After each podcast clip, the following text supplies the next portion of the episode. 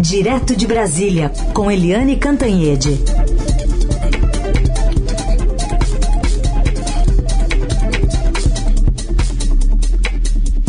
Oi, Eliane, bom dia. Bom dia, Heisen, Carolina, ouvintes. Bom dia, Eliane. Começando a falar sobre o Rio de Janeiro, agora já com uma cobrança da ONU de uma investigação independente sobre essa operação policial no Jacarezinho. Ministério Público do Rio dizendo que vai investigar as denúncias de prática de abuso policial na operação. E eu aqui ainda trago duas falas de ontem de autoridades né, sobre o assunto. É, tanto em relação à Polícia Civil, que disse que os protocolos exigidos pelo Supremo foram seguidos na operação dessa quinta, apesar de uma decisão já anterior do Supremo Tribunal Federal sobre é, a não realização dessas operações desde o ano passado. E aqui a gente traz o defensor, defensor público Daniel Lozoya, que criticou né, essa ação da polícia, e na sequência o subsecretário da Polícia Civil, Rodrigo Oliveira, comentando a dificuldade da atuação da polícia, que tem fortalecido o tráfico. Em nenhum lugar do planeta, uma operação da polícia que resulta em 25 mortes pode ser considerada, sob qualquer aspecto, como bem sucedida. É chegado o momento de, das autoridades do Rio de Janeiro prestarem contas ao Supremo Tribunal Federal. De um tempo para cá, por força de algumas decisões e de algum ativismo é, é, judicial que se vê hoje muito latente é, na discussão social, é, a gente foi de alguma forma impedido é, é, ou, ou minimamente dificultada a, a atuação da polícia em algumas, em algumas localidades. É, o resultado disso nada mais é, é, do que o fortalecimento do tráfico. Quanto menos você combate, quanto menos você se faz presente, o tráfico vai, obviamente, ganhando cada vez mais poder, é, é vai expandindo seus, seu, suas, suas, seus domínios é, é, e avançando cada vez mais para dentro da sociedade organizada. Polícia que continua falando que não teve acesso, né, Eliane? É, sinceramente, essa história do Rio de Janeiro, o Brasil já está. É, imagina, a imagem do Brasil já derreteu o mundo afora por causa do meio ambiente da Amazônia, né, por causa da pandemia, é, por causa dos ataques do presidente da República, dos filhos dele, à China, à Alemanha, enfim, a, ao mundo desenvolvido todo. É, e agora é, a gente volta a um problema é, que já virou uma epidemia no Brasil. É uma epidemia é, da violência, violência urbana uh, no Brasil que é totalmente fora do controle e o Rio de Janeiro é um exemplo disso. Uh, nenhuma operação policial pode chegar a 25 mortos. Tem alguma coisa muito errada numa operação policial assim.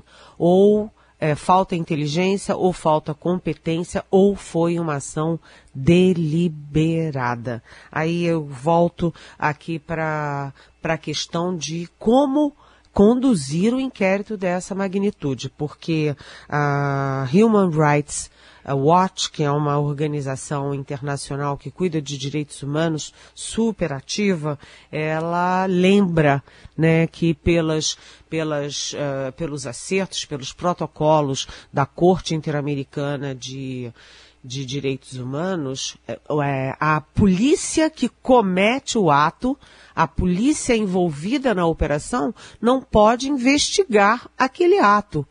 Né? A Polícia Civil do Rio de Janeiro não pode investigar aquele ato. Isso cabe ao Ministério Público. E, aliás, é, a, a Human, Human Rights Watch é, seleciona aqui algumas medidas, algumas questões de protocolo para a investigação. E aí ela segue o manual dos direitos humanos nesses casos. E a gente vai ver o que, que é a resposta. Sugere aqui é, que nestes casos você tem que preservar o local dos fatos que os corpos das vítimas não sejam movidos ou retirados até completar a perícia no local. que toda a evidência seja recolhida com estrito cumprimento da cadeia de custódia e que as armas de suspeitos e da polícia sejam entregues de forma imediata aos peritos para o exame balístico. No Rio de Janeiro foi feito isso? Não. Não foi feito isso. Os corpos foram retirados rapidamente, foram levados para hospitais. Até às 8 horas da noite de ontem, ninguém sabia sequer quais eram as vítimas, a não ser o policial é, com o qual a gente se solidariza, uh, o André Vieira, que morreu aos 46 anos. Então, afora essa identidade, ninguém sabe quem são os outros eh, os outros mortos. A polícia se limita a dizer eram todos bandidos. Como assim eram todos bandidos? É preciso saber nome, endereço, família, suspeitas. É, é preciso explicar isso. Há depoimentos é, super lamentáveis, assim, macabros, de uma criança de 8 anos, por exemplo, que estava no quarto, a polícia entrou, matou a pessoa que estava com ela, é, o, a caminha dela estava cheia de sangue, a caminha dela com o, o cobertorzinho dela cheio de sangue, porque a polícia matou o, o suspeito ou aquela pessoa que a gente nem sabe se suspeito era, que é tratado como um bandido, mas a gente nem sabe se sequer se era suspeito, a gente não sabe sequer quem era, ali na frente dela, é, daquela maneira, é, sabe, inacreditável. Uma pessoa que está trancada com uma criança num quarto é presa, não é trucidada na frente da criança, muito menos. Então, há uma questão aí de investigação, há uma questão de dúvidas, há uma questão de saber se foi uma vingança da polícia em relação a alguma coisa que aquela comunidade ali é, produziu contra um dos policiais. É, isso teve reflexo no Supremo Tribunal Federal, porque o ministro Edson Fachin é, tinha decidido suspender as operações policiais nas comunidades do Rio, tipo assim, não pode subir o morro é, durante a pandemia, por quê? Porque com a pandemia muita gente, em função do isolamento social, do home office, seja do desemprego, as famílias estão muito em casa. As famílias inteiras, pai, mãe, velhos, filhos, crianças, como essa criança de 8 anos que eu acabei de citar. Então o ministro Edson Fachin é, delimitou, só pode subir o morro, só pode ter operação policial em comunidade em casos extremos, excepcionais. E é, depois dessa decisão dele, o plenário do Supremo ratificou a decisão. É uma decisão polêmica, muita gente é a favor, muita gente é contra, mas o fato é o seguinte: decisão uh, judicial, principalmente do Supremo, se cumpre. E agora o partido PSB entrou com um recurso querendo saber qual é a amplitude da decisão do ministro Edson Fachin, o que que pode, o que que não pode, o que que caracteriza uma excepcionalidade, ou seja, os limites da excepcionalidade. E além disso, lembrando que no despacho do ministro ele cita crianças, mas não há referências a adolescentes que são também crianças tecnicamente, né? É, então, tudo isso vai parar no plenário do Supremo no dia 21 de maio, uh, no plenário virtual, aquele plenário em que não tem voto falado, os votos são por escrito. Mas uh, é importante a gente ver o que aconteceu. A gente entende a situação dramática da Polícia do Rio de Janeiro, que trabalha em condições absurdas, mas a gente quer saber se tudo foi cumprido dentro da lei e por que, afinal, a polícia foi tão falha, tão incompetente, a ponto de sair com, falso, com um saldo é, letal de 25 mortos. Lá está aí, de novo, o Brasil ferido, machucado, com a autoestima lá no chão e nas páginas de maneira tenebrosa nas páginas da mídia internacional. Muito bem, a gente continua acompanhando esse triste caso que lembrou outros aí, do, como o de Vigário Geral, massacre da Candelária, enfim, já tem uma história anterior também. É, Eliane, queria falar um pouco sobre a CPI da, da Covid. Ontem teve lá o depoimento do ministro Marcelo Queiroga, bem escorregadio em vários momentos. É, mas para você comentar, tem o presidente Bolsonaro também que criticou a CPI pelo tratamento dado ao ministro. Vamos ouvir o que ele disse na live de ontem. E a CPI hoje né, bateu muito né, no, no Queiroga, né? Cloroquina, cloroquina, cloroquina, o tempo todo cloroquina. Ah, o presidente falou. Ah, pre... Eu fui tratado com cloroquina e ponto final. Bom, tem até um ouvinte nosso aqui, ele não deixou o nome, ou é. Ah, deixou aqui agora. É Juraci, ouvinte Juraci pergunto se essa retórica da cloroquina não é para justificar a compra desse medicamento pelo governo. Olha, é, o Queiroga ontem foi aflitivo. Eu ficava aflita, né, assim, angustiada, porque ele estava é, profundamente desconfortável e isso mostra que ele também estava profundamente e está profundamente desconfortável no próprio governo. Por que que foi aflitivo o depoimento do Queiroga? Porque ele evidentemente não queria e não podia responder é, com, com é, coragem, com realidade às perguntas dos senadores. Ele não podia e não queria responder. Por quê? Porque ficou óbvio óbvio, o tempo inteiro, de cabo a rabo, que ele discorda de tudo que o presidente da República diz e faz no caso da pandemia. Então é aquela história. Tudo que ele não disse é, leva a uma conclusão que o vice-presidente da comissão, Randolfo Rodrigues, chamou de conclusão patente. Ficou patente que o ministro Queiroga, ele é a favor do isolamento social, que o Bolsonaro combate e atua é, é, fisicamente contra, promovendo aglomerações. O Queiroga é a favor das máscaras, disse, eu uso máscara desde o primeiro dia que eu estou no ministério e uso o tempo inteiro.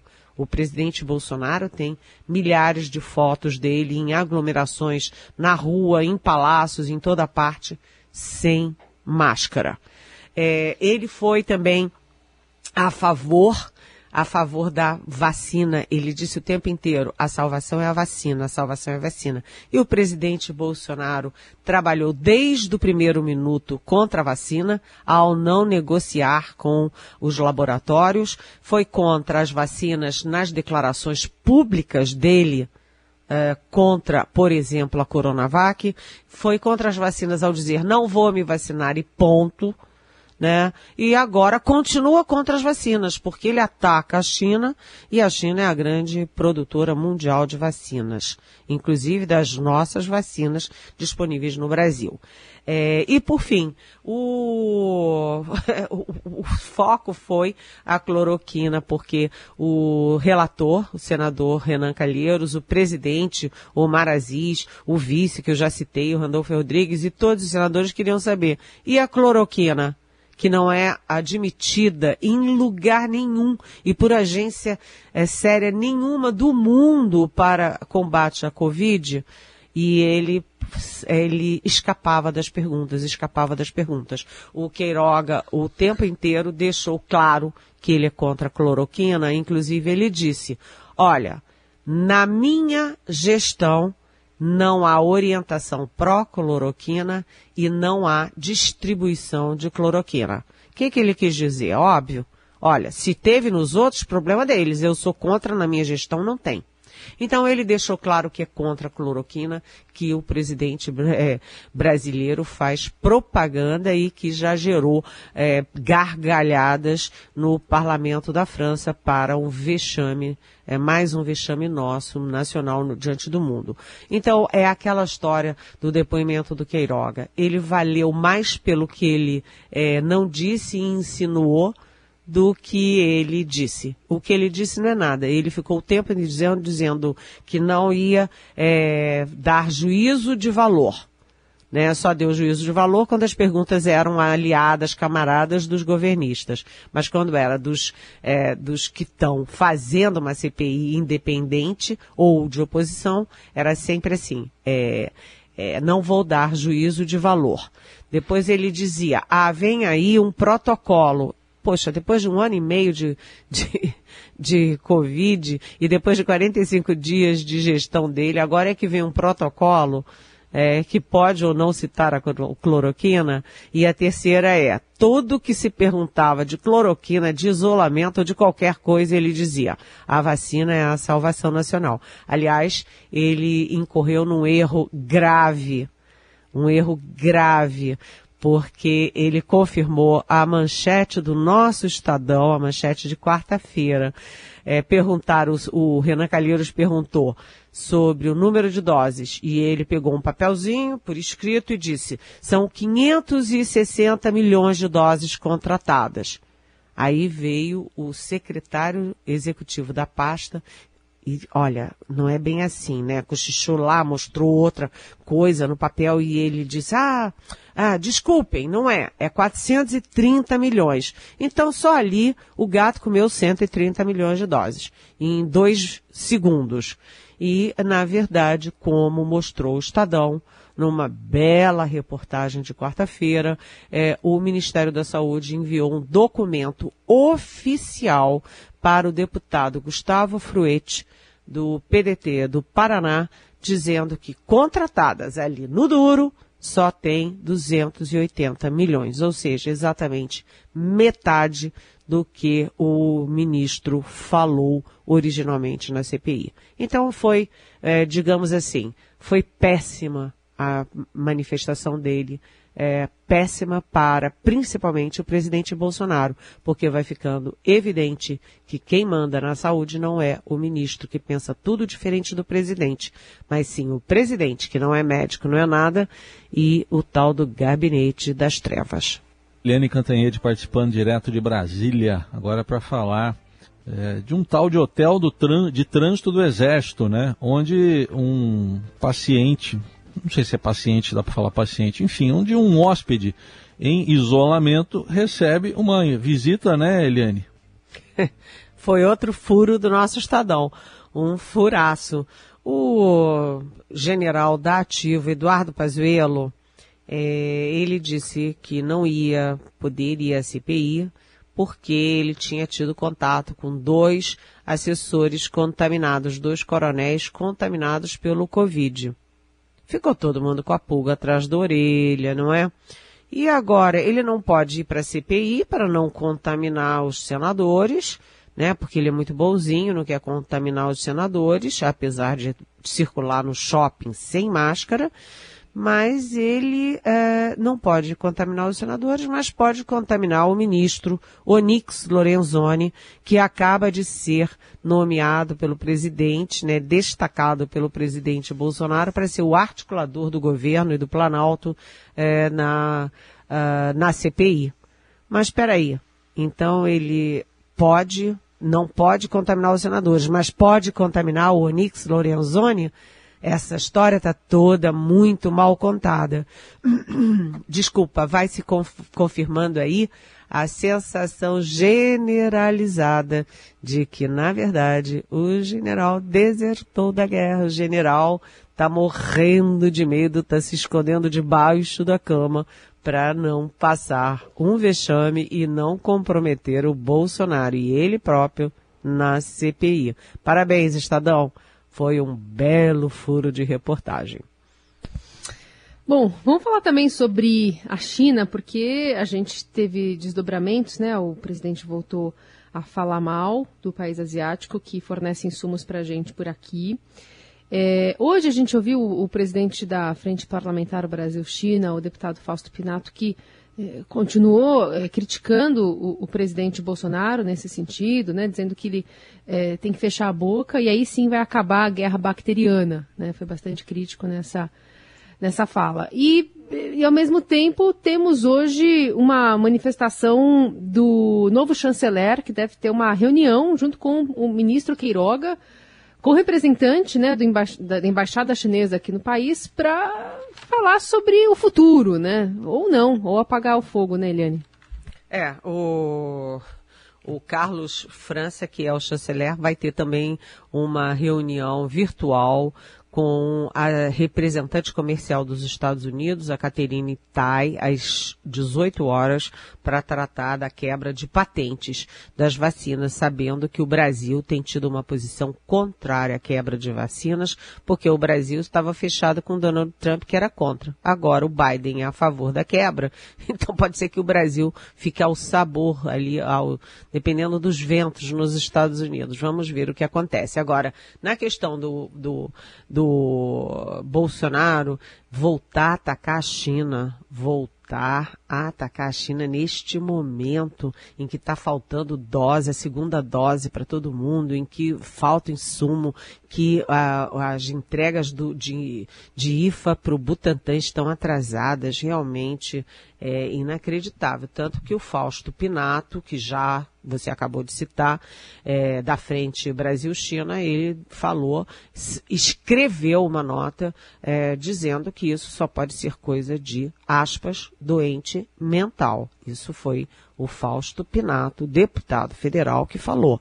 Mas o fato é o seguinte, há uma teoria conspiratória muito curiosa nesse caso, dizendo o seguinte, como o governo está tentando fechar aí, pode até ser confirmado hoje, a compra uh, de 100 milhões de doses da Pfizer, aí o Bolsonaro está dizendo, é, isso é a teoria conspiratória, né? Ah, já que a gente vai ter as 100 milhões de doses da Pfizer, vamos atrapalhar aí a Coronavac do Dória. Então, que isso seria uma forma é, de, de o presidente bater na China para irritar a China e para que a China não entregasse os IFAs da Coronavac, que é um grande trunfo do governador João Dória. Afinal das contas, se o Brasil está se vacinando em abril, em maio, é por causa da Coronavac. A verdade nua e crua é essa e o Bolsonaro pode ter tido um, aí um lampejo, oba, vou receber a Pfizer e aí eu vou atrapalhar a Coronavac. Isso é uma teoria conspiratória, mas cá para nós. É, tudo no governo Bolsonaro é possível. O fato é o seguinte, falar em guerra química e bacteriológica a essa altura, o senador Tasso Gereissati, do PSDB do Ceará, disse na CPI e não há como discordar dele. Ou há uma guerra química e bacteriológica que vai mudar o mundo, e aí é preciso convocar o Conselho de Segurança da ONU e fazer alguma coisa, ou o presidente brasileiro foi, é, no mínimo, leviano, né, é, criou uma mentira, uma, uma, uma fumaça para é, espantar a vacina do Dória. Ou seja, de qualquer jeito, é gravíssimo o presidente da República falar em guerra química, atacar a China sem citar a China, sabe? Ele não citou a China porque ele sabia da gravidade do que ele estava falando, e num momento como esse, em que a última coisa que se beneficia de uma frase dessas do presidente da República é o interesse nacional, é a vida dos brasileiros. E agora fica o ministro da Saúde e o ministro das Relações Exteriores apagando os incêndios criados pelo incendiário do Planalto. Muito bem. Eliane, espera um pouquinho que vai entrar um, uma montagem feita aqui pelo nosso amigo Nelson Volter depois que eu der a hora. Então eu vou dar a hora, que é o que eu combinei com ele. Nove e meia.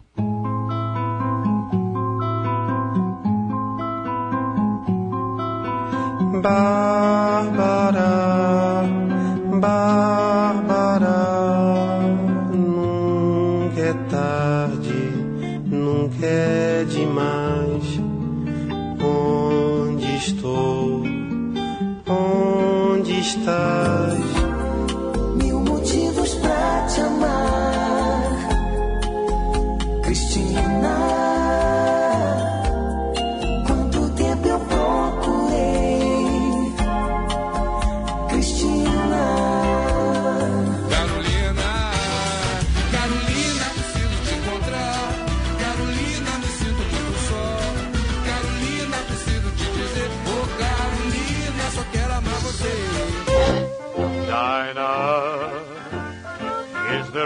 there anyone finer in the state of Carolina? If there is and you know her, I would like to have to show her to me, Dinah. A dona Fátima não tá de brincadeira. Disse pra sua filha que é pra ela estudar. Tempo de quarentena, cansada de ficar presa. Pulou a janela pra ir pro baile dançar. Vanda, mi abbracci forti poi mi dai un bacio poi mi dici frasi che non mi hanno detto mai. Juliana na roda com João. Uma rosa e um sorvete na mão.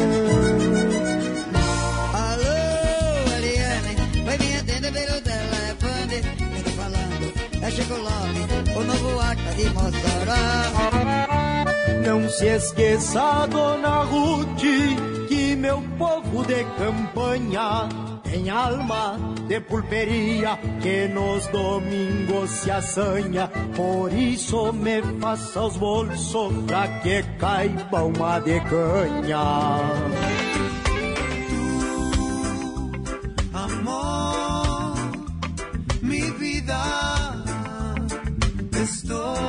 Qual foi a lista aí, Raíssa, então? Vamos lá.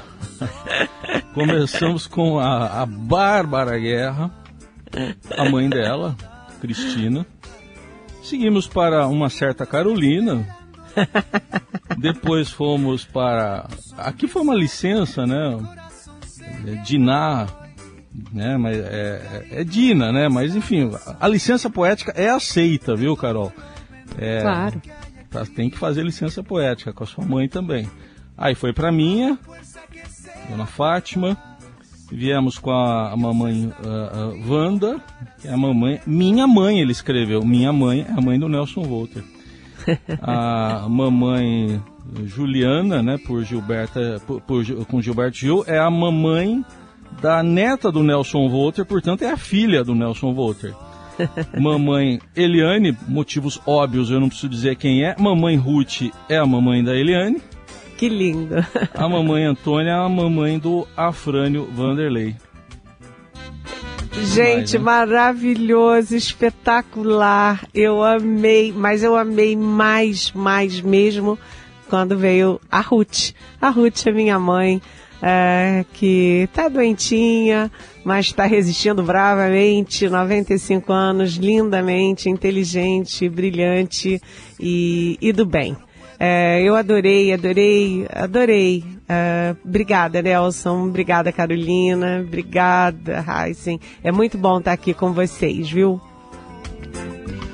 Prazer é todo nosso. E assim a gente abraça também todas as mães nessa sexta-feira, né? Hoje a gente já ouviu aqui um trechinho de um especial do Estadão sobre as mães jornalistas, né? Aqui temos três, né, integrando essa equipe aqui do Jornal Dourado. E nos despedimos assim da Eliane e de você. Segunda-feira a gente está de volta. Um beijo, Eliane. Bom Dia das Mães. Valeu. Bom Dia das Mães para todas as mães, todos os filhos, todos os pais e cuidem bem das nossas mães brasileiras tão precisando de carinho e amor. Beijão, até segunda.